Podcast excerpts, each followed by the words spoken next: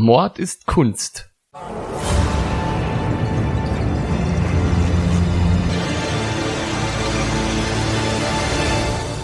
Blutige Morde und grausame Verbrechen. Für immer auf Leinwand gebannt. Kunst ist nicht immer etwas für schwache Nerven. Oft zeigt sie uns die tiefsten Abgründe des menschlichen Wesens. Und genau darüber reden wir in unserem Podcast. Hallo und herzlich willkommen. Hallöchen Ludwig. Servus Nina. Hallo ihr alle da draußen. Huhu. Weil wir die gute Nachricht haben, dass wir offenbar in Österreich sehr beliebt sind, denn da sind wir in die Spotify-Charts eingestiegen, was ich sehr cool finde. Jawohl. Und ähm, habe ich mir ein Motiv aus Österreich ausgesucht heute. Aus Österreich, ja, das ist doch schön. Genau, und da bin ich jetzt halt mal ganz gespannt, was du dazu sagst.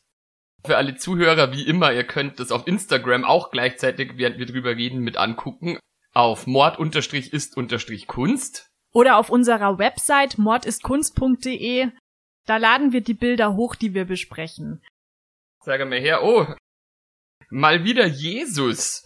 Hahaha. Reingefallen. Wieso? Schaust dir doch mal genau an. Transgender Jesus. Trifft's eigentlich am besten, glaube ich. Man sieht hier die, in Anführungsstrichen, klassische Kreuzigungsszenerie. Mit dem Unterschied aber, dass der Jesus, der am Kreuz hängt, ein Kleid trägt und Brüste hat. Das ist doch sehr ungewöhnlich. Genau. Außerdem hat er statt der Dornenkrone eine goldene Krone auf dem Kopf und so einen Schleier. Also vielleicht ein Brautkleid könnte das sein, was er hier trägt, der Jesus. Und er schaut so nach unten. Er sieht auch nicht so gequält aus wie auf vielen Kreuzigungsdarstellungen, sondern eher so, mei. Er hat aber einen Bart, aber gleichzeitig eben auch weibliche Features, wie eben den, den Busen. Und zu seinen Füßen, da sitzt ein Mann, also er kniet und spielt ihm auf der, entweder eine Geige oder eine Bratsche. Und spielt ihm da was vor. Ach ja, und ein Detail fällt mir noch auf. Der Jesus ist halb barfuß. Also er trägt einen goldenen Schuh am linken Fuß und der rechte Fuß ist nackert und der goldene Schuh vom rechten Fuß, der liegt halt so unterhalb vom Kreuz und äh, neben dem Typ, der Geige oder Bratsche, was auch immer es sein, ein, ein, ein Seiteninstrument mit Bogen. Und da liegt eben dieser Schuh. Und ich habe keine Ahnung, was das Bild mir sagen soll. das ist gut, weil beim ersten Anblick weiß man das tatsächlich nicht. Es sieht halt sehr Jesusartig aus. Also der Kopf von ist ein Hybrid-Jesus. Was lässt dich so an Jesus erinnern auf dem Bild? Naja, die Figur hängt am Kreuz. Das kennt man von Jesus. Ja, das stimmt. Die Figur hat diesen klassischen Jesus-Kopf, eben mit dem langen Haar und dem Bart. Und ja, eine Krone auf, auch wenn es keine Dornenkrone ist. Du bist schon in der richtigen Richtung. Also, es handelt sich hierbei nicht um Jesus, denn Jesus wird normalerweise nicht mit Brüsten oder einem Kleid dargestellt, sondern das auf dem Bild, was du siehst, ist die heilige Kümmernis oder Wilgefortis. Die kann man im Museum Neunkirchen anschauen und das ist eine Ölmalerei. Also es ist kein genaues Datum dabei, aber rein vom Stil her würde ich es jetzt Ende 18. Jahrhundert, Mitte 19. Jahrhundert packen, so um den Dreh. Hast du von der schon mal etwas gehört? Nö. Also es ist eine Legende, die diesem Bild zugrunde liegt. Vilge Fortis ist höchstwahrscheinlich eine Ableitung von Virgo Fortis, was starke Jungfrau bedeutet. Ob das wohl die Inspiration von Conchita Wurst war? Das kann sein. Also es ist zumindest so, dass man tatsächlich daran denken muss, wenn man dieses Bild sieht. Und weiß, dass Und, es aus Österreich ist. Ja, das, das kann schon gut sein, dass das die Inspiration ist. Dem Ganzen liegt eben diese Geschichte zugrunde, die erstmals im 15. Jahrhundert in den Niederlanden schriftlich erwähnt worden ist. Und nach der war es so, dass die sogenannte Wilgefortis oder auch Hilgefortis genannt im frühen zweiten Jahrhundert eine schöne und tugendhafte Königstochter aus Lusitanien war. Mit Bart. warte noch ab. Das mit dem Bart, das kommt noch. Lus Okay. Lusitanien, das ist das heutige Portugal, also eine portugiesische Königstochter. Diese Königstochter konvertierte zum Christentum. Und es war im frühen zweiten Jahrhundert, war das ja noch eher so was Außergewöhnlicheres. Und der Vater der Wilgefortes, der wollte sie mit einem heidnischen Prinzen vermählen. Einfach vermählt zu werden, ohne dass man was dazu sagen kann, ist ja generell nicht so cool. Also quasi eine arrangierte Ehe. Genau, der wollte eine Ehe arrangieren und er war natürlich auch nicht so erpicht, dass seine Tochter zum Christentum übergetreten ist, weil er war ja noch Heide und das war sowieso dann so ein Vater-Tochter-Konflikt, der da herrschte. Das war alles nicht so einfach. Auf jeden Fall war dieses Mädchen nicht daran interessiert, jetzt diesen Prinzen zu heiraten und hat dann Christus angefleht, er solle ihr helfen. Er solle sie so entstellen, dass sie keinem auf Erden gefalle, sondern ihm allein und dass er sie mache, wie sie ihm am besten gefalle. Da hat Christus sie verwandelt. In sich selber. so ungefähr. Ganz schön narzisstisch vom Jesus. Sie hat einen Bart dann bekommen und es ist, es ist schon tatsächlich auch ein bisschen lustig. Der muss ja echt ausnehmend selbstverliebt gewesen sein, der Jesus, wenn wenn es nach dieser Legende geht. Ja, also wenn, wenn das quasi dann das Ergebnis ist, was ihm am besten gefallen hat, dann muss man sagen, er hat sich selbst ja, dann gut, da also ich meine, erschaffen, neu. wenn ihm das gefällt, aber ich meine, ich versuche mir jetzt gerade mich vorzustellen mit meinem Kopf auf so einem filigranen Damenkörper drauf. Ähm, bin mir nicht sicher, ob ich mich verlieben würde in das Wesen. Ja, das ist aber ja genau dann der Punkt gewesen. Sie wollte ja, dass kein Mann sie heiraten wollte, aber dass sie Jesus gefällt. Das war ja ihr Plan. Aber das ist ja gleichzeitig schon auch ein bisschen anmaßend, weil ich bin mir sicher, dass es auch Leute gibt, die das vielleicht attraktiv finden. Definitiv. Es war halt damals Wäre auch nicht. schlimm, wenn alle dasselbe schön fänden. Ja, ja, nee, selbstverständlich. Das ist, es ist halt so, dass es damals die Norm war, dass du halt als Frau so und so auszusehen hattest und also eine Frau mit Bart gehörte da jetzt nicht unbedingt zum gängigen Schönheitsideal. Aber es ist ja auch so, ich zum Beispiel, weil du vorher auch schon Conchita Wurst angesprochen hast, der heißt, glaube ich, Tom Neuwirth in echt, weil er hat, glaube ich, dir den Künstlernamen abgelegt vor einer Zeit. Conchita Wurst, als ich die das erste Mal gesehen habe, das war, glaube ich, in so einer Trash-Fernsehsendung, Wild Things hieß die, glaube ich. Das war ganz was Schreckliches. Sie sah unglaublich attraktiv aus. Also diese Figur, die sie da geschaffen hat, mit dem Bart und mit den Abendkleidern, das war einfach tatsächlich sehr attraktiv, auch wenn es ungewohnt war. Es ist ja auch gut und schön, dass es verschiedene Empfindungen von Ästhetik und Schönheit gibt, weil stell dir mal vor, jeder würde nur dieselben Leute attraktiv finden. Ja, das wäre dann ähm, extrem Das anstrengend. Menschheit irgendwie. Und so, wenn jeder so seinen Geschmack findet, dann entzerrt sich's ein bisschen der Kampf Ja, auf jeden am Fall. Flirtbuffet. Der Vater von Wilgefortis fand es auf jeden Fall nicht lustig, dass seine Tochter nun einen Bart hatte und war sehr zornig. Und deswegen hat er sie dann kreuzigen lassen, damit sie dem Christus nun noch ein Stückchen ähnlicher war. Und so hat er seine Tochter, weil sie nicht heiraten wollte, ans Kreuz geschlagen. Das ist, glaube ich, was man im klassischen Sinne einen Rabenvater nennt, würde ich Ja, sagen. das, das würde ich unterschreiben. Das kann man, glaube ich, Ganz gut und ehrlich. gerne sagen. Ich meine, wenn ich jetzt eine Tochter hätte und die sich einen Bart wachsen lassen würde, Ja, und wenn, Wenn ich sie ledig bleiben möchte, dann äh, soll das auch kein Problem sein heutzutage. Aber damals war das, wie man ja sieht, ein großes Ding, wie man ja auch weiß.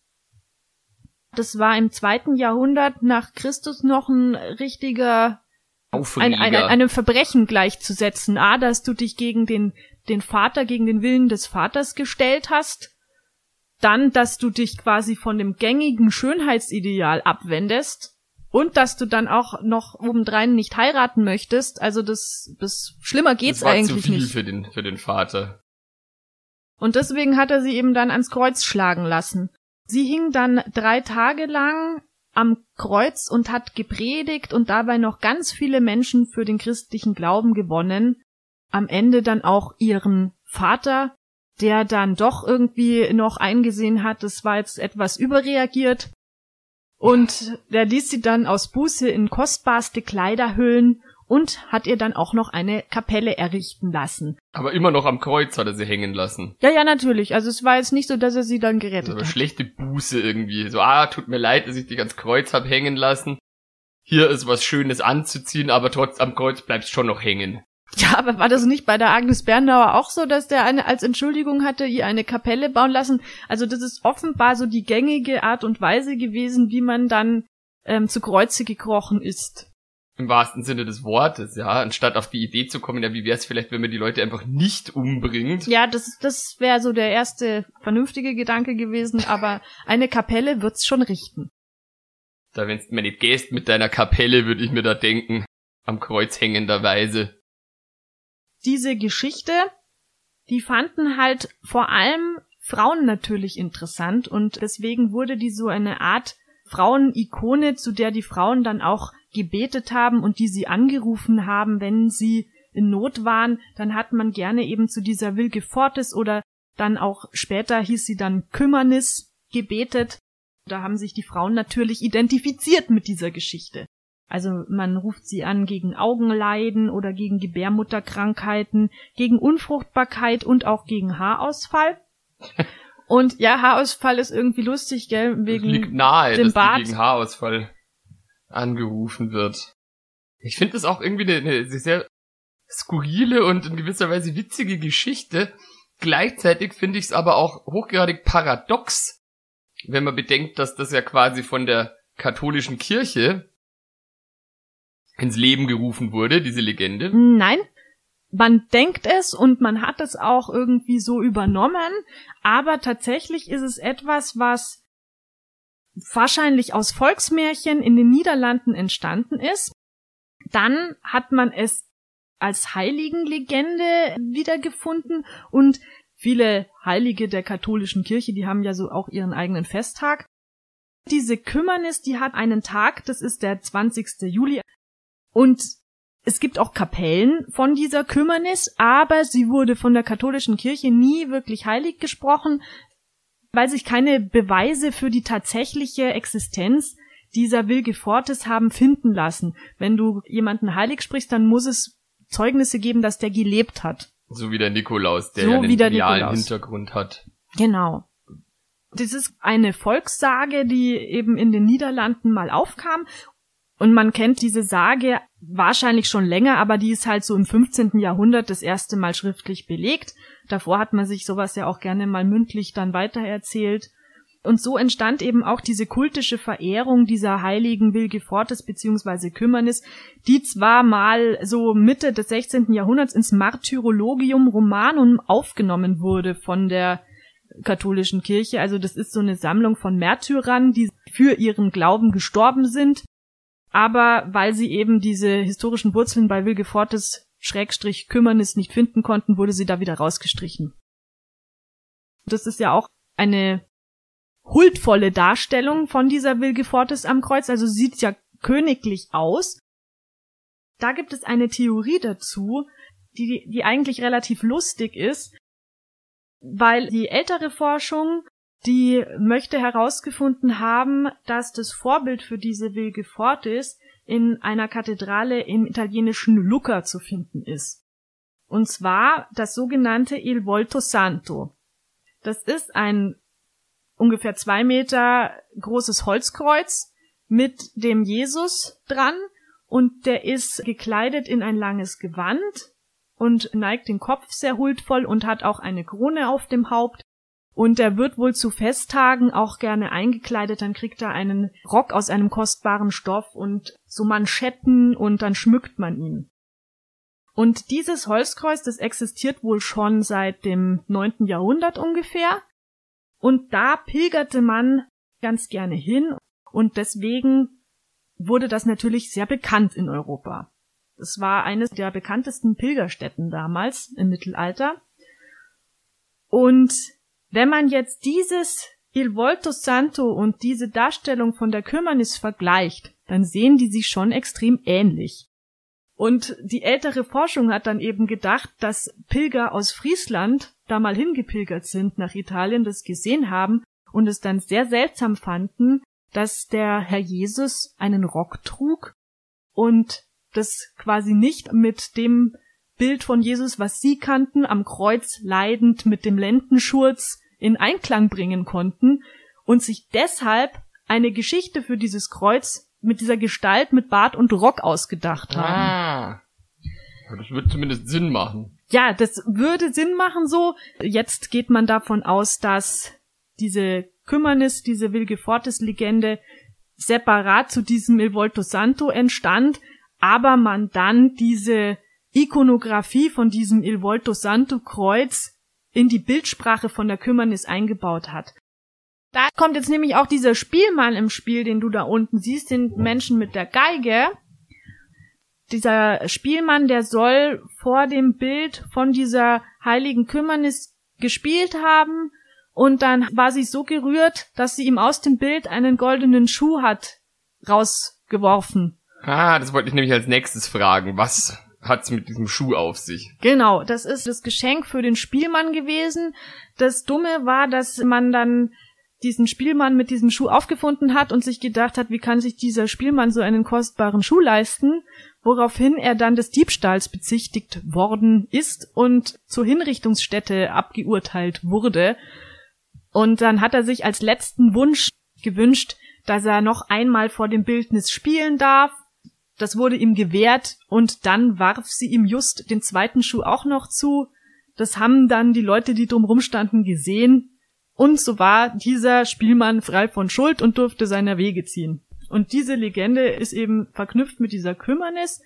Der Witz daran ist aber, dass eben genau diese Legende eigentlich auch zu diesem Il Volto Santo in Lucca gehört. Aber das Il Volto Santo, da gab's ja gar nicht so eine Story dazu, dachte ich zuerst. Nee, nee, also das nicht. war einfach eine Jesusfigur, die halt kostbare Gewänder angezogen bekommen Genau, die- hat. Und wo kommt dann da so ein Spielmann? diese Spielmannslegende, das hat damit zu tun, dass man gerne Erzählungen von, von Wundern in Verbindung mit so Pilgerstätten gebracht hat. Das kennst du ja auch von Lourdes zum Beispiel, da pilgern doch die Leute hin und lassen sich gesund äh, Ja, heilen. oder und so. Altötting, wo ich Altötting, aufgewachsen genau. bin. Also da braucht man immer so eine Wunderlegende dazu und das war halt bei diesem Il Volto Santo, die, diese Spielmannslegende gehörte quasi zu den Wundern von Luca. Also der Schuh, der hat quasi in der Il Volto Santo, äh, in dem Zusammenhang, hat der Jesus ihm den goldenen Schuh zugeworfen. Der Holz-Jesus. Der Holz Jesus, genau. Vielleicht hat der ganz greislig gespielt und die Jesus-Figur wollte einfach nur so, boah, sei ruhig und hat, es Ja, gibt ja auch Kulturen, äh, da ist das Bewerfen mit Schuhen die höchste Beleidigung. Oder er wollte einfach seine Ruhe haben Ja, und eben, äh, genau. Ja, das, das kann schon auch Ja, so. Also man, den Schmarrn zusammengespult hat. Man weiß es nicht, warum dieses Holzkreuz, dieser Jesus an dem Holzkreuz den Schuh geworfen hat, aber also es steht fest, dass diese Geschichte zuerst in Luca erzählt wurde, dass dort eben dieser Spielmann mit dem Schuh beworfen wurde und dann irgendwann im Laufe der Jahrhunderte hatte eben dann diese Kümmernis diesen Spielmann immer dabei. So kann man die Bilder natürlich erkennen. Also wenn du eine Frau mit Bart an einem Kreuz siehst und unten drunter sitzt ein Spielmann, dann weißt du, das ist die Kümmernis. Diese Kümmernis, die wurde zunächst in Benediktinerklostern verehrt, wo Nonnen waren, die besonders sittsam, besonders tugendhaft waren. Also das war quasi durch ihr Opfer eine sehr tugendhafte Person und hat diese Keuschheit nochmal unterstrichen. Die hat Weißt ja so? quasi auch, indem sie sich den Bart wachsen hat lassen, der Fleischeslust entsagt, Genau. weil ja, weil ja gemäß der damaligen Vorstellung sowas niemandem gefallen kann. Genau. Das ist die Quintessenz daraus. Der Bart ist wie so ein Schutz gewesen vor den Ein männlichen Gürtel im Ge- Gesicht. Richtig, ein Keuschheitsgürtel im Gesicht. Sie war durch diesen Bart vom männlichen Übergriffen geschützt. Das kann man schon so sagen. Die Legende an sich, da schmunzelt man so ein bisschen, aber das war ja tatsächlich in der Antike, im Mittelalter und auch darüber hinaus lange Zeit tatsächlich real, dass Frauen sich entstellt haben, weil sie sich vor einer Heirat schützen wollten oder vor männlichen Übergriffen. Also das ist, das ist ja teilweise heute sogar noch so, dass da eigentlich ein ganz ernster Kern drin liegt und zwar die weibliche Selbstbestimmtheit, die da beschnitten wurde auf, auf grausamste Weise. Ja, stimmt. Zwangsehe, sie will nicht, lässt sich ein Bart wachsen und entgeht somit dem Schicksal, das sie nicht wollte. Hm. Genau. Und ich meine, Bart ja. wachsen zu lassen, das ist ja noch etwas harmloseres, aber teilweise haben sich die Frauen ja wirklich selbst verstümmelt damals. Die Kümmernis wurde auch bei Frauen, die die Gewalt oder Inzest erlebt hatten, angerufen, um sie zu schützen.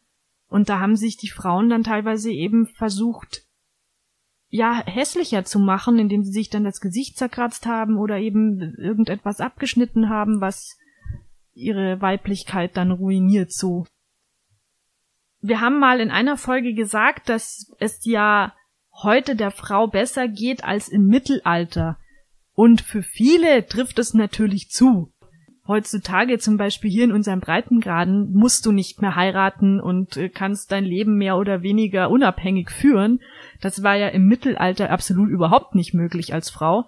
Es ist ja leider heute in einigen Teilen der Erde immer noch nicht möglich. Es ist ja teilweise sogar in, hier in Deutschland für manche Frauen nicht möglich. Das muss man einfach klar sagen. Aber im Mittelalter war halt die Ehe schon etwas, das war was Wirtschaftliches und nichts, was etwas mit, mit Liebe zu tun gehabt hätte. Ja, ganz genau. Man kann das im Prinzip auch gar nicht vergleichen eigentlich. Was man sich heute unter Ehe vorstellt und was man sich damals unter einer Ehe vorgestellt hat.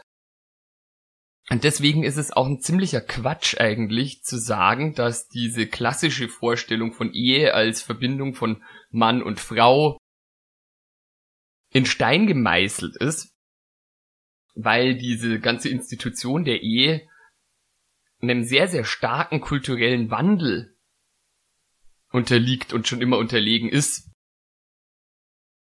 Ja, ich denke schon, dass es weit verbreitet ist, dass Leute denken, dass zu einem vollkommenen Leben dazugehört, dass man irgendwann heiratet. Und auch diese Vorstellung natürlich, dass man die große Liebe irgendwann kennenlernt und dass es für jeden irgendwie, für jeden Topf den passenden Deckel gibt quasi. Und das kannten die Leute im Mittelalter überhaupt nicht. Es war denen völlig fremd da irgendwie von wegen Liebe und Romantik. Wie du schon gesagt hast, wurde die Ehe im Mittelalter eigentlich ausschließlich aus wirtschaftlichen und sozialen Gründen geschlossen. Ich meine, die Gesellschaft, da muss ich jetzt ein bisschen ausholen, war patriarchalisch organisiert. Und es war eine Notwendigkeit, die Ehen zu arrangieren, weil die Gesellschaft einfach sozial und räumlich stark segmentiert war. Also die Leute, die kamen ja aus ihren Dörfern meistens gar nie raus und die Vorstellung, dass man einfach durch Zufall den richtigen Partner fürs Leben findet, das setzt ja voraus, dass man in einer mobilen Gesellschaft lebt, in der eine große Auswahl an potenziellen Partnern besteht. Und damals gab es das aber nicht, das heißt, den Leuten blieb gar nichts anderes übrig. Da hatte Familie und somit auch die Ehe einen viel größeren Stellenwert. Ja, aber die hatten ja auch diesen Luxus gar nicht, dass sie überhaupt gedacht haben, irgendwo kommt mein Traumprinz daher, sondern da ging es ja wirklich darum, dass man finanziell abgesichert ist und eine Arbeitskraft hat. Das ne? auch. Ich meine, es gab auch keinen Sozialstaat oder ähnliches. Wenn du da irgendwie alt geworden bist, dann musstest du sicherstellen vorher, dass du irgendwie Nachkommen hast, die sich dann um dich kümmern und dich pflegen. Und abgesehen davon war es halt einfach so, dass du gar nicht so viele Leute kennengelernt hast in deinem Leben. Dass du da jetzt irgendwie großartig dich hättest verlieben können und wechselhafte Partner haben und diese Schnelllebigkeit der Gesellschaft, die es heute gibt, die natürlich auch viele Vorteile hat. Ich meine, nämlich, dass man in der Regel sich heutzutage frei aussuchen kann, mit wem man zusammen sein möchte, wem man Zeit verbringen möchte oder auch sein Leben. Aber damals war das einfach völlig illusorisch und wäre auch kontraproduktiv gewesen. Weil du zusehen musstest, dass du eben dich und deine Familie in eine einigermaßen abgesicherte Position bringst. Und meistens halt auch noch sehr früh, also mit jungen Jahren. Genau, also im Frühmittelalter, da waren die Mädchen mit dem 13. Lebensjahr heiratsfähig. Oh Gott. Also sprich ab 12. Und im Spätmittelalter lag das Heiratsalter schließlich bei 15 bis 18 Jahren, manchen Städten sogar bei 16 bis 20 Jahren. Und Jungs waren so mit 12 bis 15 Jahren heiratsfähig, konnten allerdings schon in sehr, sehr jungen Jahren, also als Kleinkinder schon verlobt werden, weil ja die Familien in der Regel, sobald ein Kind da war, schon angefangen haben, sich da Gedanken zu machen und da irgendwelche Deals und Absprachen mit eben anderen Familien zu halten. Es war nämlich damals die Ehe auch grundsätzlich auf Vertragsbasis. Sprich, das wurde alles arrangiert und zwar auch in allen Schichten der Gesellschaft. Und was auch noch wichtig ist, ist, dass da auch in aller aller Regel im selben sozialen Milieu geheiratet wurde. Also der Grundsatz der Ebenbürtigkeit und das schloss auch Eheschließungen zwischen Angehörigen unterschiedlicher Stände aus. Und nicht standesgemäße Ehen waren auch die äußerst seltene Ausnahme. Das hatte halt einfach auch den Grund, dass die Leute eben ihren wirtschaftlichen Standard sichern wollten. Was auch recht perfide ist, da galt das Prinzip auch, wenn es eine nicht standesgemäße Ehe gab, dass dann der Partner aus dem höheren Stand nach der Trauung dem niedrigeren Stand angehörte. Ach so, da konnte man sich quasi nicht hochheiraten. Nö, du hast nach unten geheiratet und. Na dann weißt du wenigstens aber, dass da Liebe im Spiel ist. War das dann auch mit Privilegien verbunden und wurde zumeist vermieden. Ja gut, ich denke halt, wenn es keine Alternativen gab, wie gesagt, es gab ja einfach nicht so viele Leute, die da irgendwie in Frage gekommen wären zum Teil. Ja, das Problem ist halt, dass Alleinbleiben keine Option war. Eben. Das Deswegen musste man da irgendwie schauen, wie man das bestmöglich hindeichselt. Also bei höheren Schichten und auch dem Adel, da waren ja ganz kalkulierte machtpolitische Interessen und auch die Vergrößerung des materiellen Besitzes und des Einflussbereichs ja. waren da die zugrunde liegenden Faktoren, die da ausschlaggebend waren. Bei den Bauern, so bei den Gehöften war es halt so, da hat man dann jemand Kräftigen gebraucht, wo man wusste, der kann mit anpacken. Ja, da war zunächst einmal natürlich die Zeugung einer Nachkommenschaft. Ah ja, gut, das steht natürlich an erster Stelle, klar. Wichtig, um eben, wie gesagt, im Alter versorgt zu sein, weil du dir, das musst du dir mal vorstellen, wenn du damals alt wurdest und keine Nachkommen hattest, wer hätte sich dann um dich kümmern sollen? Ja, da kannst du dann ins Armenhaus Oder gehen. auch wenn du krank wirst, was weiß ich. Heutzutage kommst halt dann ins Altersheim was auch nicht immer schön ist. Was nicht immer schön ist, aber immerhin kümmern sich da Leute um einen. Das gab es natürlich damals alles nicht. Also auch soziale Absicherung und auch die Möglichkeit, seinen erworbenen Besitzstand weiterzugeben an irgendjemanden. Das waren da so die, die Gründe, um, um Ehen zu schließen und aber in der Regel hat dann schon, also das Familienoberhaupt, also sprich der Vater, der hat dann ausgemacht, bei Söhnen war das ja auch so, dass die meisten nicht selber aussuchen durften, wen sie heiraten, aber bei den Töchtern sowieso. Ja klar, außer der Sohn war halt selber schon alt genug, um, um da mitzureden. Aber bei den Frauen war es in aller Regel so, dass die einen Vormund hatten, einen Mund. Daher kommt auch der Begriff Mundehe, so hieß es im germanischen Stammesrecht zum Beispiel im Mittelalter, bevor die Kirche so einen großen Einfluss ähm, ausgeübt hat hier in Mitteleuropa. Da übte eben der Vater, wie du gesagt hast, oder auch ein anderer männlicher Verwandter, wenn es keinen Vater mehr gab, die Funktion als Mundanwalt, auf gut Deutsch Vormund, ja. aus. Über die Mädchen oder unverheirateten Frauen. Die waren quasi alle so wie Britney Spears in so einer Situation. Was jetzt nicht heißt, dass die da gänzlich nichts zu sagen hatten in ihrem Dorf oder wo sie halt gelebt haben oder auf ihrem Hof. Aber in diesen Angelegenheiten galt eben diese Vormundschaft. Und da kannst du schon erkennen, dass es bei dieser Mundehe, dieser ausgehandelten Ehe, weniger um eine Verbindung der Eheleute ging, als um eine Verbandelung von Familienclans. Ja. Weil sich eben für beide Familien der eigene Status verfestigt hat durch so eine Verbindung. Ich meine, wenn der Hof von der einen Familie abbrennt quasi und du aber familiär verbunden bist mit der von paar Kilometer weiter, dann bist du halt nicht völlig dem Untergang geweiht. Und das war eben das, was ich vorher eben schon gesagt habe, diese soziale Absicherung und eben nicht sowas wie Liebe oder Romanze. Ja, und das ist halt eben auch das, was es dann für die Frauen meistens sehr, sehr trostlos gemacht hat, weil sie einfach überhaupt keine andere Möglichkeit hatten, als ins Kloster zu gehen oder verheiratet zu werden. Und der Witz ist ja, ins Kloster gehen, das ging auch nicht immer, weil da musstest du auch Vermögen mitbringen. Sonst hatte ich das Kloster gar nicht aufgenommen. Also das fiel schon mal für ärmere Stände komplett aus. Das heißt, wenn du Glück hattest, dann hast du jemanden bekommen, der dich wenigstens nicht verprügelt hat oder der, der dich einigermaßen wertschätzend behandelt hat, aber ähm, wenn du Pech hattest, dann halt nicht.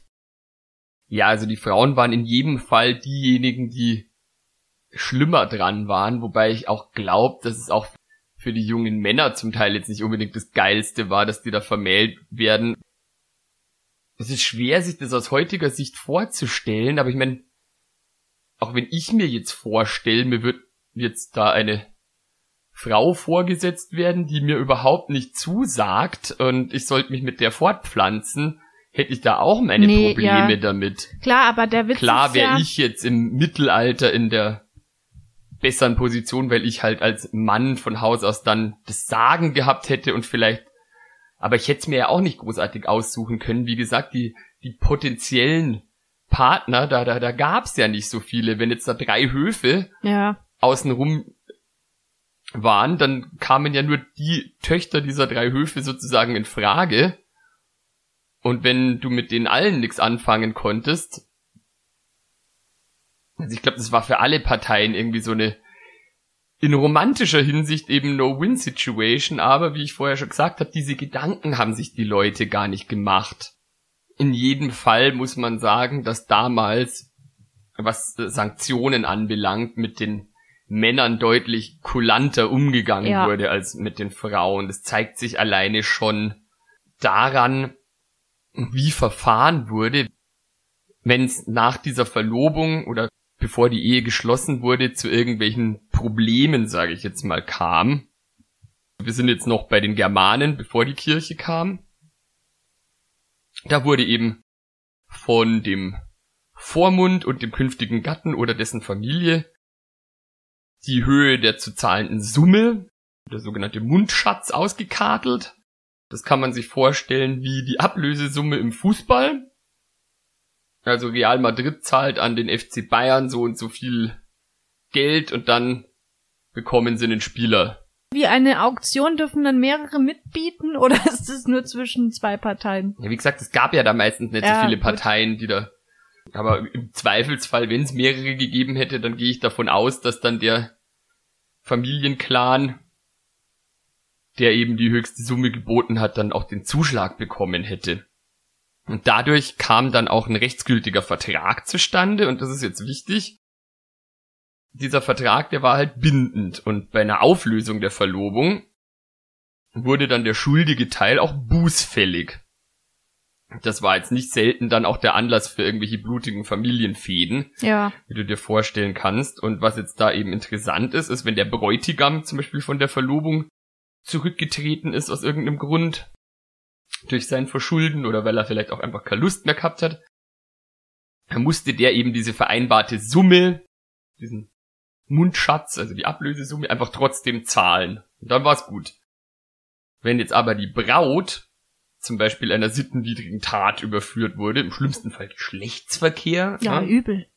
Dann hatte die eben mit drakonischen Strafen zu rechnen, namentlich Todesstrafe. Und ja. ich finde, das ist schon ein krasses Missverhältnis, wenn du als Mann dir dann was zu Schulden kommen lassen, dann kannst du dich rauskaufen und als Frau bist du halt aber quasi auf ewig gebrandmarkt und musst im Zweifelsfall mit deinem Leben bezahlen. Ins Kloster gehen war ein ziemlich safer Weg, um einer unliebsamen Ehe zu entrinnen, weil du warst ja dann offiziell mit Jesus verheiratet. Und gerade jetzt im kirchlichen Recht war ja die Scheidung auch nicht vorgesehen. Das heißt, wenn du mit Jesus verheiratet bist, dann kann dir eigentlich keiner mehr was. Zumindest nachdem dann die kirchliche Konsensehe irgendwann mal die germanische Mundehe so mehr oder weniger verdrängt hatte. Es wurden aber dennoch Ehen auch im kirchlichen Recht, im kanonischen Recht, unter bestimmten Voraussetzungen geschieden, und zwar dann, wenn sie sozial dysfunktional geworden waren. Was heißt sozial dysfunktional? Naja, das ähm, wäre zum Beispiel der Fall, wenn sich die politischen Konstellationen, wegen denen die Ehe überhaupt erst zustande gekommen war, sich grundlegend geändert hätten. Das heißt, dass jetzt einer auf einmal ganz arm geworden wäre oder, oder wie? Ja, zum Beispiel oder irgendwie ins Exil verbannt oder was auch immer. Ach so, wo es dann quasi für die Frau untragbar wäre, wenn jetzt einer zum Beispiel ein, ein Verräter wär, gewesen wäre, so zum Beispiel. Ja, zum Beispiel, dann, genau. Ja. Oder zum Beispiel klassischer Grund, wenn keine Kinder aus den Ehen hervorgingen. Dann wäre es besonders sozial dysfunktional, weil ja der Schöpfungsakt für die Kirche das Allerwichtigste bei dieser Ehe war. Das Und haben dann aber tatsächlich auch einige Männer genutzt, die sich dann im Laufe ihrer Ehe in andere Frauen verliebt haben und die haben dann eben genau diesen Aspekt genutzt, um ihre erste Ehe zu annullieren, damit sie quasi ihre ihre große Liebe dann heiraten konnten, dann wurde das manchmal so ins Feld geführt, dass a entweder keine Kinder äh, da sind, das ist natürlich dann die Schuld der ersten Ehefrau gewesen, dass sie kinderlos war, dann konnte der Mann sie verstoßen, oder dass die Ehe zwischen den Ehepartnern gar nicht vollzogen worden ist. Das galt es dann zu beweisen, was natürlich relativ schwierig war. Ja, jetzt pass auf, weil das kam tatsächlich nicht nur den Männern zugute. Wie gesagt, das waren Ausnahmefälle, aber es gab durchaus eben schwerwiegende anerkannte Scheidungsgründe. Bei der Frau Unfruchtbarkeit, natürlich Untreue oder auch Trunksucht. Trunksucht, echt? oh ja. Shit. Bei Männern wiederum die Impotenz. Ah ja. Also wenn du als Frau nachweisen konntest, dass dein Mann impotent ist, ist jetzt auch wieder recht skurril, weil Impotenz ist ja nicht dasselbe wie Unfruchtbarkeit. Und das hatte die perfide Begründung, dass die Impotenz des Mannes die Ehefrau unbefriedigt ließ, also sprich, wenn der Mann kein Hoch bekam und die Frau dann eben unbefriedigt blieb und so dadurch dann anfälliger für außereheliche Versuchungen wurde. Ah, aber das ist ja ganz nice eigentlich, weil dann wurde ja tatsächlich auch äh, die sexuelle Erfülltheit der Frau äh, berücksichtigt. Theoretisch. Ja, aber hauptsächlich eben, dass die Frau halt nicht rumhuren konnte, sozusagen. Das war da für die Kirche das Wichtige. Die sollten ja monogam sein. Ja, ja, schon. Und wenn du jetzt als Mann impotent warst, dann hast du ja quasi deine Frau direkt in die Arme von Liebhabern getrieben.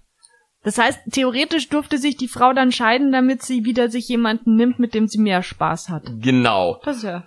Was auch noch ähm, ein anerkannter Scheidungsgrund war, den Frauen vorbringen konnten, war die Verschwendung des Familienvermögens der Frau durch den Mann. Oh, das war aber auch Theorie. Spielsüchtig. Ja. Ich glaube, das war in der Praxis recht schwer irgendwie, aber keine Ahnung, ich meine. Weil da kennt man genug jetzt, Beispiele irgendwie. Wenn jetzt der Mann so ein stadtbekannter Trunkenbold und Glücksspieler war, ich meine, dann wäre es wahrscheinlich nicht so schwer, das nachzuweisen, denke ich.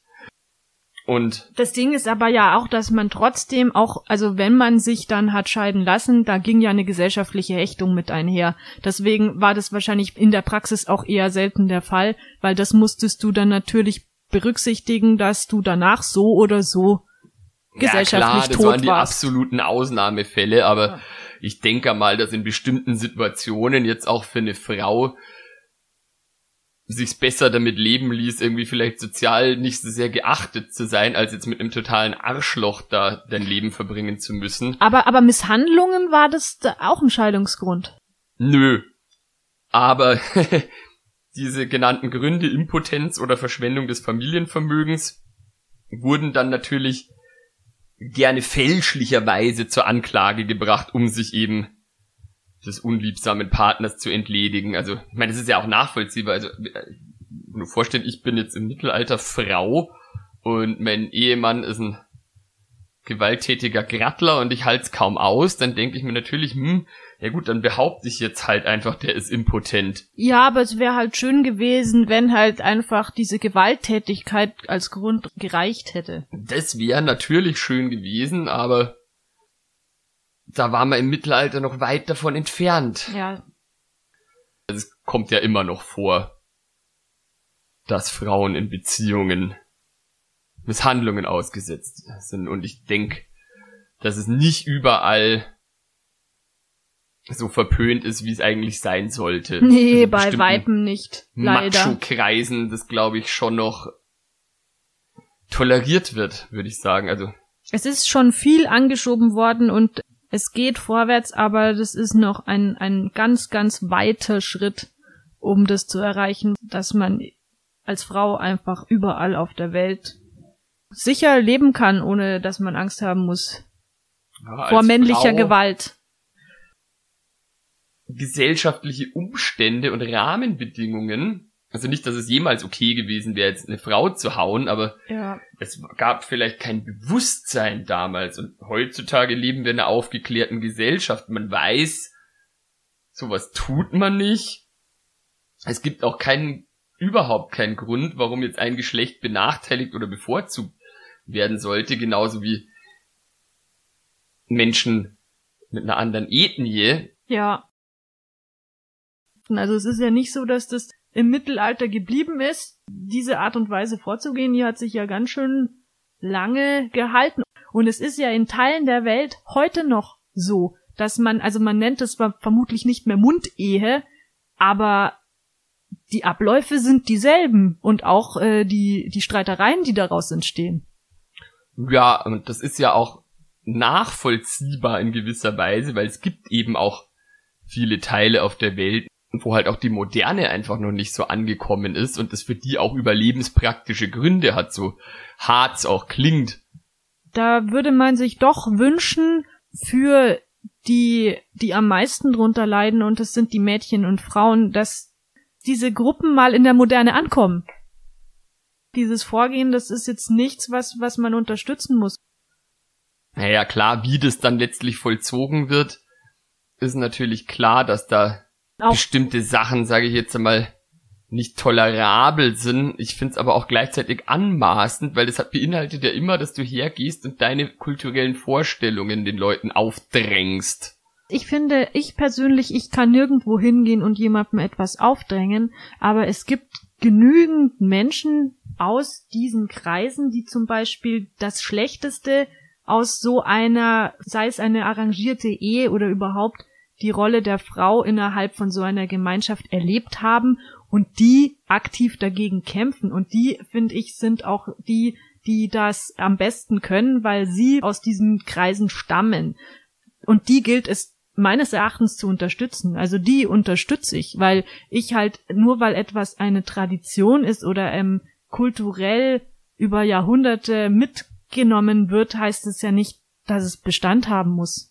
Nee, absolut nicht. Und ich würde auch sagen, dass gerade jetzt in unserer Gesellschaft zum Beispiel das ja auch absolut keine Notwendigkeit mehr ist. Wir leben ja nicht irgendwo in der Einöde. Ja, Und gibt's hier in unserer Gesellschaft, in der wir leben, keine Veranlassung dafür, so eine Ehe zu arrangieren.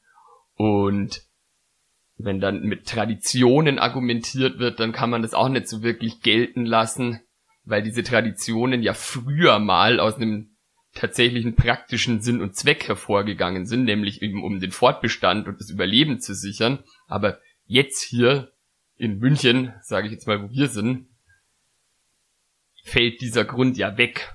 ja. Und ich meine, natürlich eine arrangierte Ehe, das kann ja auch zufällig mal funktionieren. Also es gibt ja auch Leute, die in arrangierten Ehen sind und die dann glücklich geworden sind. Da muss man halt sagen, Glück gehabt. Also Applaus, wunderbar. Aber ähm, solange es eben noch wirklich überwiegend Menschen gibt, die da leiden in solchen äh, Systemen, ist es einfach was, was man, finde ich, nicht beklatschen sollte. Und da hat auch dieses Argument der Tradition oder eben der Kultur kein, das ist dann für mich kein Argument. Es ist ja einfach schön, dass es inzwischen sowas wie eine Liebesheirat gibt. Ja, das stimmt. Ich find's halt schön, wenn einfach jeder sich entscheiden darf, mit wem er zusammenleben möchte oder ob er mit jemandem zusammenleben möchte. Und das ist halt dann einfach wurscht, ist halt ohne Druck. Man sucht sich eben selber sein Lebensmodell aus. Ich meine, es mag ja auch Leute geben, die keine Ahnung, wo, wo zwei Familien komplett zusammenwohnen wollen.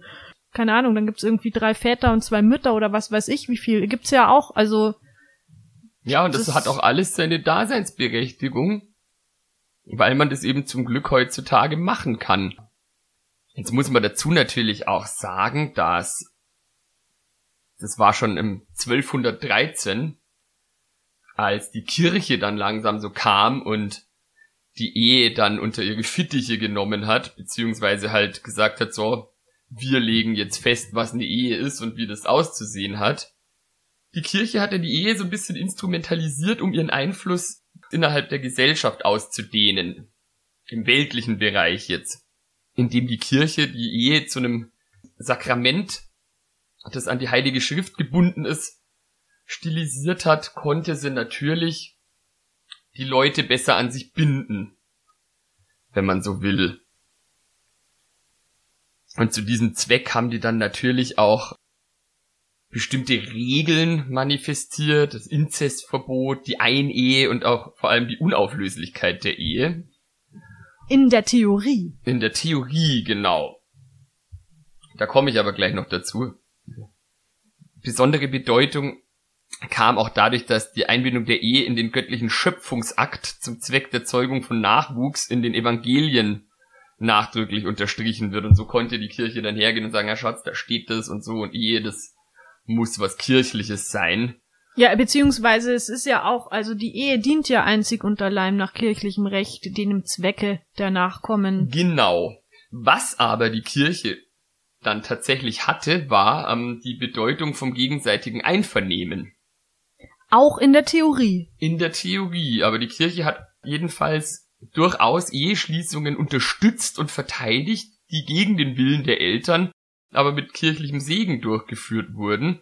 Einfach auch, um ihre Macht auszuweiten, weil ja im germanischen Recht diese Familien einen sehr großen Stellenwert hatten und die Kirche aber letztlich quasi sich selber ja als große Familie von Gläubigen ja. begreifen wollte und dementsprechend dieser die haben diese Clanbildung etwas äh, ausgehebelt. Genau, so dadurch. Aber stimmt jetzt so bei Shakespeare oder bei Braveheart zum Beispiel, da ist ja immer irgend so ein einsamer Eremit, der dann das geflüchtete Liebespaar traut heimlich. Ne? Das ist ja wie wirklich so eine Zuflucht dann für die, die die Familien sagen so, nee, wollen wir nicht und die flüchten sich dann zu irgend so einem geistlichen. Das würde zumindest damit zusammenpassen. Die Kirche hat sogar auch das Persönlichkeitsrecht der Frau stärker gewichtet. Zumindest in der Theorie gab es dann diese Möglichkeit der Gleichberechtigung. Und ab dem 12. Jahrhundert ungefähr hat sich dann eben auch tatsächlich diese Konsensehe gegenüber dem germanischen Recht durchgesetzt. Sprich, diese Ehe, wo beide Parteien gefragt werden, willst du, willst du, und dann wirst du verheiratet. Ja, und wo das äh, 14-jährige Mädchen ganz ohne Druck äh, vor der Familie sich sa sagt, nein, ich möchte diesen 60-jährigen nicht heiraten. Ja, so alt wurden die meisten Leute damals gar nicht, aber. Ja, oder den 30-jährigen reicht in auch. Der, in der Praxis wurden die Ehen natürlich weiterhin von den Familien arrangiert und es kam selten zu einer tatsächlichen Ablehnung, weil die Eheleute mit der Wahl unzufrieden waren. Das kam letztlich nicht vor. Offiziell. Offiziell, genau. Die Kirche hat natürlich dann auch, um ihren Einfluss zu festigen, drakonische Strafen bei Regelverstößen erlassen, also Ehebruch, Konkubinat, also sprich, wenn du mehrere Spusis gehabt hast, Bigamie, Homosexualität oder abweichendes Sexualverhalten, was auch immer das bedeuten soll. Ja, halt alles, was nicht dazu dient, innerhalb einer Ehe Nachkommen zu zeugen. Jede andere sexuelle äh, Situation war dann das, was ja. bestraft wurde. Solche Vergehen wurden dann eben auch geahndet in dem Strafen auferlegt wurden, von Bußhandlungen bis hin zu Geldstrafen. Und diese Sanktionierung, die nahm auch im Laufe des Hoch- und Spätmittelalters signifikant zu, was einfach damit zu tun hat, dass die Kirche einfach immer raffgieriger wurde, sage ich jetzt mal. Also die hat ja ihren Machtbereich auch rasant ausgedehnt im Laufe des Mittelalters.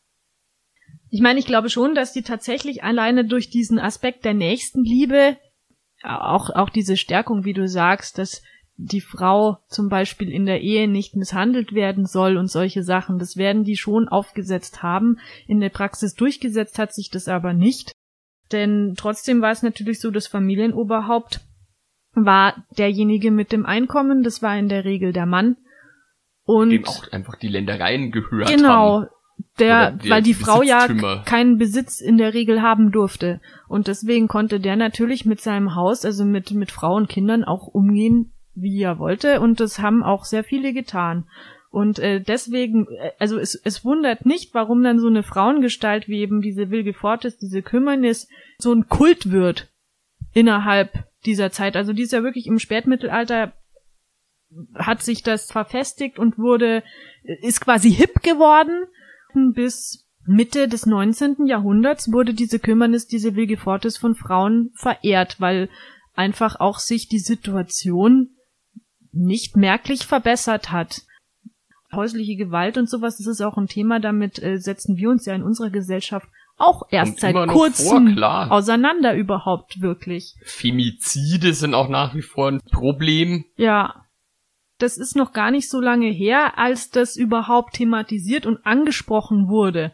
Und ähm, da wird es dann auch eben klar, dass dieser Bartwuchs dieser Frau aus der Legende, um sich dem Mann unattraktiv zu machen, das war ja Realität als Frau, dass man diese Ehen, diese aufgedrängten und diese auch sexuellen Übergrifflichkeiten nicht wollte und, und sich da wirklich verstümmelt hat, um diesen Übergriffen zu entfliehen, die eigentlich gesellschaftlich komplett toleriert wurden, weil da konntest du nicht zum nächsten Wachtmeister gehen und sagen, mein Mann, der hat mich äh, geschlagen, verhaften Sie den, sondern da, wurdest du wieder einfach zum Mann zurückgeschickt.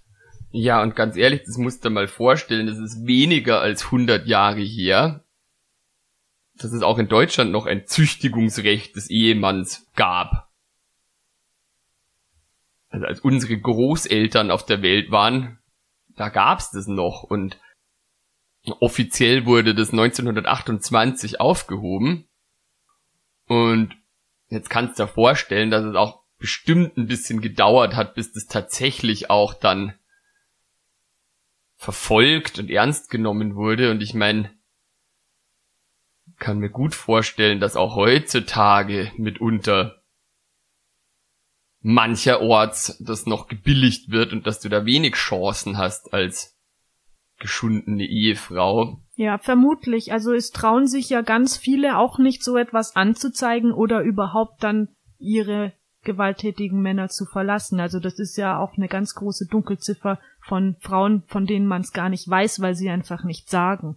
Viele Leute haben Angst, weil es ja auch tatsächlich passiert, dass du dann gewictim-shamed wirst Ja, und dann heißt, ja, das wird schon seinen Grund gehabt haben, nach dem Motto. also das ist ja auch nochmal das, dass man sehr gerne dann der Frau die Schuld gibt für etwas. Ich meine, natürlich, es gibt auch Männer, die von ihren Frauen misshandelt werden, auch äh, klar, aber so in der Größenordnung, also die meisten Opfer häuslicher Gewalt, ist es einfach, die sind weiblich. Und ich denke, das ist auch ein Stück weit zumindest natürlich kulturell bedingt, weil es ja eben nach wie vor diese Vorstellungen gibt, so männlich zu sein, das heißt stark sein, weiblich sein ist einfühlsam sein und und das haben, ist bei vielen Leuten aus der Erziehung verankert, auch, aus Medien, dieses klassische Machotum und Ja, Frau gehört an Herd. Ich meine, schau mal, Mario Barth ist ja nach Ja, wie vor furchtbar. kommerziell erfolgreich und der bedient lauter solche Klischees. Und das zeigt ja einfach nur, dass sowas schon noch in breiten Teilen der Gesellschaft irgendwo verankert ist und dann es wird auch kultiviert meines Erachtens. muss man sich letztlich wieder. nicht wundern, wenn das bei Leuten irgendwo präsent ist und wie gesagt, das ist nur so meine Theorie und dann kommt es eben zu solchen Situationen, dass eben Männer, die diesem Männlichkeitsanspruch, sage ich jetzt mal, in keinem Lebensbereich gerecht werden, außer halt eben zu Hause, wo sie halt dann ihre Ehefrau unterdrücken können und sich dann da halt mal zur Abwechslung ein bisschen so fühlen, wie sie es immer beigebracht bekommen haben, dass es, dass es sein sollte, nämlich sie als starke Bestimmer, die das Sagen haben. Und das ist ein großes Problem. Ja, diese, diese Klischees, die dann gelebt werden auf einmal wieder. Genau, ich meine, jemand, der ein funktionierendes soziales Umfeld hat, der in seinem Job zufrieden ist, der wird wahrscheinlich nicht in eine Situation geraten, sich zu Hause so aufzuführen. Naja gut, es gibt aber auch ganz viele sozial verkümmerte Individuen. Ja, das stimmt schon. Also ja, irgendwas, denke ich, wird da schon immer kompensiert. Ja, wie gesagt, äh, mir nichts, dir nichts, wirst du ja nicht zum Tyrann. Wir sind da einfach noch nicht am Ende der Fahnenstange aber ich meine, es gilt für Frauen und für Minderheiten und generell für Gruppen, sage ich jetzt mal, die historisch bedingt einfach nicht mit den Privilegien gesegnet sind, wie jetzt ein Cis-Mann. Ich find's halt immer gruselig, wenn's halt schon so ist, dass Leute das Gefühl haben, sie müssen etwas anderes, das etwas ist, was, was sie nie so leben würden und was sie vielleicht auch nicht verstehen, dass sie das dann immer so in den Boden reden müssen. Tom Neuwirth zum Beispiel, also Conchita Wurst, da, da ist ja wahrscheinlich auch ein Shitstorm nach dem anderen losgegangen von eben so diesen Menschen mit diesem traditionellen Frauen- und Männerbild. Das ist halt immer das, was ich nicht verstehe. Ich meine, man kann ja irgendwie sagen, okay, ich würde mir als Mann keine Frauenkleider anziehen, gut, aber soll, ja, ja eben, aber soll doch der andere ja. machen, wie er will. Und das ist immer was, was ich nicht verstehe, weil zum Beispiel ja auch Drag Queens teilweise, also die sind einem Zorn ausgesetzt, den ich einfach nicht nachvollziehen ja, das kann. Das ist ja genau das, was ich meine. Also wenn du, wenn du selber mit dir im Reinen bist und mit beiden Beinen in deinem Leben stehst, in deinem Selbstbestimmten, dann hast du ja gar keine Veranlassung da irgendwie Fremdartiges, also für dich Fremdartiges zu haten, was du jetzt vielleicht nicht verstehst ja. oder wo, wozu du keine Berührungspunkte hast, das ist ja auch oft eben die Sache. Was sind denn das für Leute, die da meinen, sich auf so eine Weise auch einmischen zu müssen in das Leben von anderen Leuten? Gerade vor allem im Internet entlädt sich da, denke ich, einfach der Zorn des im wahrsten Wortsinne kleinen Mannes, ja. der sich dann da mal sauber aufführen kann. Aber das liegt meines Erachtens dem allermeisten Gehate zugrunde, dass Leute da versuchen, sich selber von ihren eigenen Unzulänglichkeiten abzulenken.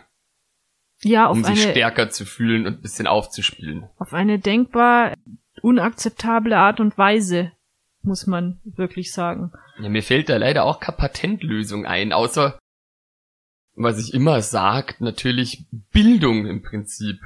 Ich, meine, ich arbeite ja mit Kindern und ich krieg das mit.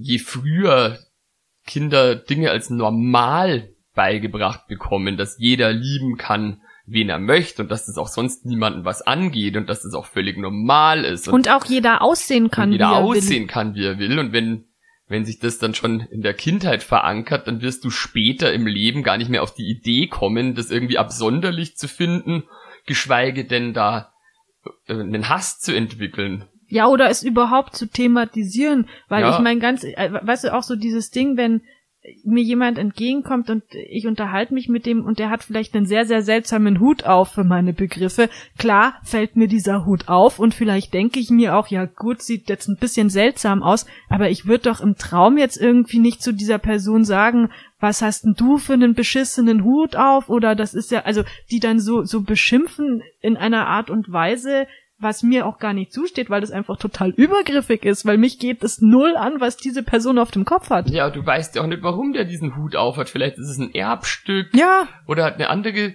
Bindung dazu und auch wenn er bloß vielleicht in deinen Augen sehr schlechten Modegeschmack Ja, hat, eben. dann ist es ja auch nicht dein Business letztlich. Genau, Und also warum muss ich das überhaupt kommentieren dann? So. es kann sich auch niemand davon freizeichnen. Zum Beispiel, muss ich zugeben, habe ich mir auch schon öfters gedacht, in der Öffentlichkeit bei Paaren, wenn man sich denkt, oh, die passen ja eigentlich gar nicht so wirklich zusammen, so nach dem ersten optischen Anschein. Jetzt unabhängig von welchen Geschlechts die sind. Aber letztlich ist es ja auch, steht einem überhaupt Nee. nicht zu, weil du weißt ja nicht warum. Nee, und es ist eben, und es ist, es geht einen auch einfach absolut nichts an, weil man soll sich halt um seinen Scheiß kümmern. Ja, Ganz genau. einfach so. Ich denke jetzt da irgendwie zum Beispiel so an Madonna und ihre Boy-Toys, die sie da immer mal wieder hat. Wer weiß.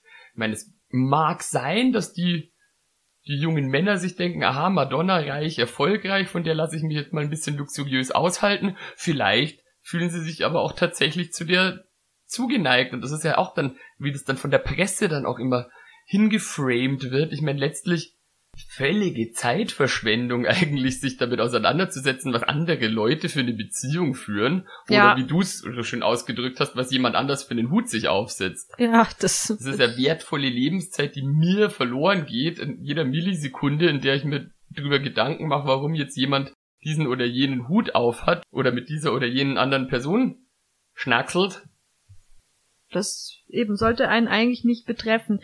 Es gibt eine ganz schöne Geschichte in Wien, die versucht zu dieser, wie du es vorhin schon genannt hast, also zur Bildung und zur Aufklärung und äh, beizutragen und auch Berührungsängste abzubauen. Und zwar gibt es dort eine Drag Queen namens Tiefe Kümmernis, die sich Ah. nach unserer Wilgefortes Schrägstrich Kümmernis benannt hat. Und diese ist Kunsthistorikerin und führt in Drag durch verschiedene Museen in Wien, also unter anderem durch das Kunsthistorische Museum in Wien und durch das äh, Museum moderner Kunst. Da führt sie gerade, glaube ich, durch die Andy Warhol Ausstellung und Ah, sie cool. gibt einen queeren Blick auf Meisterwerke, zum Beispiel, also auch auf klassische Meisterwerke wie Raphael oder Correggio oder Tizian und erklärt halt eben die queere Sicht der Dinge zu diesen Kunstwerken. Und ich finde das wirklich eine ganz tolle Sache. Und wenn ich das nächste Mal in Wien bin, dann versuche ich tatsächlich auch so eine Führung zu bekommen, weil das stelle ich mir auch sehr unterhaltsam vor. Und diese Dame hat natürlich auch, wie unsere Kümmernis, einen Bart. Und wenn ihr Bock habt, dann könnt ihr auch mal googeln. Tiefe Kümmernis in Wien. Sie hat auch schon einige Interviews gegeben in verschiedenen Medien. Ja, ich würde mir das auf jeden Fall reinziehen, wenn ich in Wien wäre. Ich war leider schon sehr lang nicht mehr in Wien, geschweige denn überhaupt Österreich. Ja, dann wird's Zeit. Ja, und wenn uns jemand aus Wien zuhört, wie du ja gesagt hast, angeblich gibt's Leute aus Österreich, die uns zuhören, dann äh, schaut euch das auf jeden Fall an. Genau, würde ich auch vorschlagen. Ansonsten wünschen wir euch noch einen schönen Tag und bis zum nächsten Mal. Ciao, ciao. Tschüss.